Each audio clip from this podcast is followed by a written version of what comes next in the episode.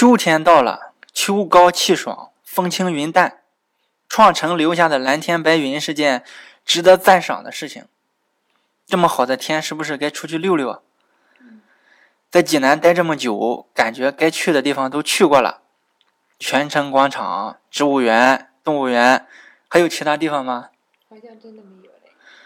你太自信了，因为你连济南八景在哪都不知道，还敢说逛遍了。这次就聊聊济南八景，给你十五秒钟的时间，去斑马扎拿瓜子儿，准备仔细听。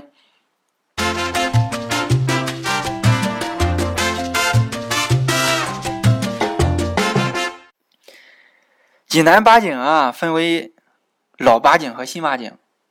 老八景明朝时候就有了，新八景呢是二零一二年，也就是五年前投票选出来的。老八景主要是历城、历下这些中心城区的景色，新八景加入了长青、章丘这些边一边远区县的景色。老八景主要是自然景观，新八景新加入了人工和文化景观。咱先说老八景。第一景叫锦屏春晓，这一景色在龙洞山。龙洞山在现在济南市政府正南三公里的地方，政府大楼叫龙奥大厦，大厦向南通向龙洞山的一条大路叫龙顶大道。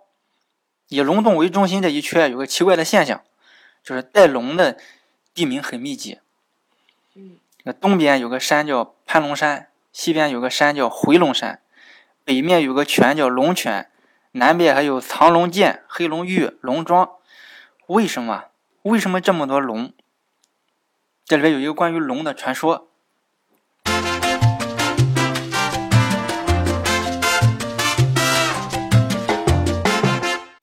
传说，大禹治水的时候，济南千佛山附近是一片汪洋洪水。里面有一条黑龙，这个黑龙经常兴风作浪，它一发脾气就水淹济南城，老百姓苦不堪言。大禹负责治理洪水，就来到了济南。听说大禹来了，这黑龙就躲起来了，不敢再出来。大禹是什么来头？黑龙为什么怕他？咱说说大禹。大禹的父亲呢叫鲧，就是左边一个鲤鱼的鱼。右边一个系统的“系”，这个字读“鲧”。鲧处在三皇五帝时期，那时候中国发生了一场史无前例的巨大洪灾，主要体现在黄河泛滥。黄河的源头是青藏高原的冰雪融水，可能是气候变化导致这个融雪过快，那可能就产生了洪水。那时候也有什么天气变暖有可能，当时中国的首领是尧帝，叫尧舜禹的尧。尧帝没办法，就问大臣：洪水这么严重，老百姓没法生活了，有人能治理水患吗？大臣就推举，推举了一个人，这个人就是鲧。尧帝就召见他，问他：听说你很有本事啊，你叫什么名字？滚！尧帝假装没听见。爱卿，你怎么称呼？滚！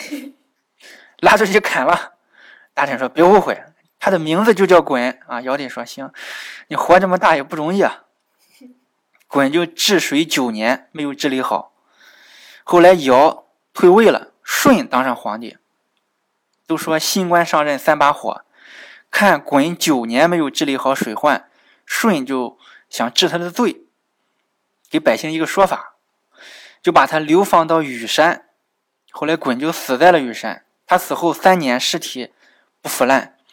祝融看着奇怪，就拿刀剖开了鲧的肚子，结果鲧的尸体变成一条黄龙，飞走了。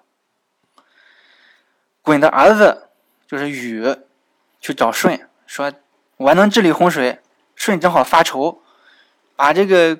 鲧弄死了，没有人愿意接他的班了。正好禹来了，好，你接着治理洪水。结果禹又用了十三年完成了治水的任务。治水的过程中呢，有一条黄龙起到了重要作用。这条黄龙就是禹的父亲鲧变的，也就是说，鲧禹治水付出了两代人的心血，因为贡献很大，后来舜就把皇位传给了禹。所以啊，大禹来到千佛山，黑龙躲起来，不是黑龙怕大禹，应该是怕大禹身边这条黄龙。大禹知道，要想把这个黑龙抓起来，就得逼他现身。大禹就挖了两条河，一个叫济河，一个叫洛河，将洪水排走，逼黑龙现身。黑龙发现没有地方藏了，就往东逃去。大禹就急忙追，黑龙跑到一个山里。躲了起来，大禹率领大军压境，把黑龙就挤到一个犄角旮旯。黑龙求生心切，但又打不过大禹，怎么办？一使劲，一着急，从山这头进去，从山另一头出来，破山而逃。黑龙钻出来的洞就是龙洞，藏身的山就是龙洞山，也叫禹登山，就是大禹。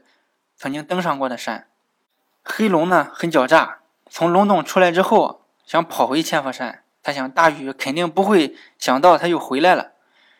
最危险的地方就是最安全的地方，结果大禹早就料到了，就派人在途中一座山埋伏好了。黑龙刚到这，就被大禹制服了。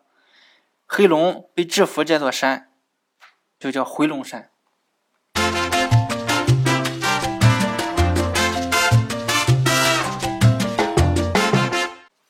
就大禹捉龙这个传说，所以济南龙洞山附近龙文化非常明显。这个济南八景的头一位锦屏春晓就位于这藏龙之地。首先说锦屏春晓是什么意思？锦屏是指锦屏岩，春晓是指春晓洞。锦屏春晓是从春晓洞看锦屏岩，这个不解释你能知道吗？先说锦屏岩，看字面，首先它是岩石，什么形状的岩石呢？平岩，就像屏幕一样的岩石。什么样的屏幕？锦屏，锦是彩色花纹的丝织品，俗话说锦上添花，就是这个锦，绚丽。所以锦屏岩，你展开想象力，它得多么美！锦屏岩高八十米，是独秀峰的一个断崖。像一个电影屏幕，岩石周边苍松翠柏，杨柳垂青，岩石峭壁，繁花芳草。明代有文人这样描绘：丹壁点缀，小霞掩映，炫若锦屏。这十二个字随便组合，给孩子起名用都很美。比喻一下，就是一幅巨大的十字绣摆在你面前。这个十字绣上的景物呢是变化的，春天看繁花，夏天看绿荫，秋天看黄叶，冬天看白雪。这是锦屏岩，春晓洞更是奇观。立春这一天，因为洞内外气压不一样，加上风力作用，洞内向洞外吹气，把秋冬落入的干枯的春花夏草秋叶都吹出来，漫天飞舞，出现了一番天女散花的景象。锦屏春晓呢，是一言一动，一方一圆，一阳一阴，不光是景色，还有哲理。想必这也是古人将这里评为济南八景头把交椅的原因。本来想这期说完新旧八景啊，这一景就说这么多，时间原因呢，其他景以后再说。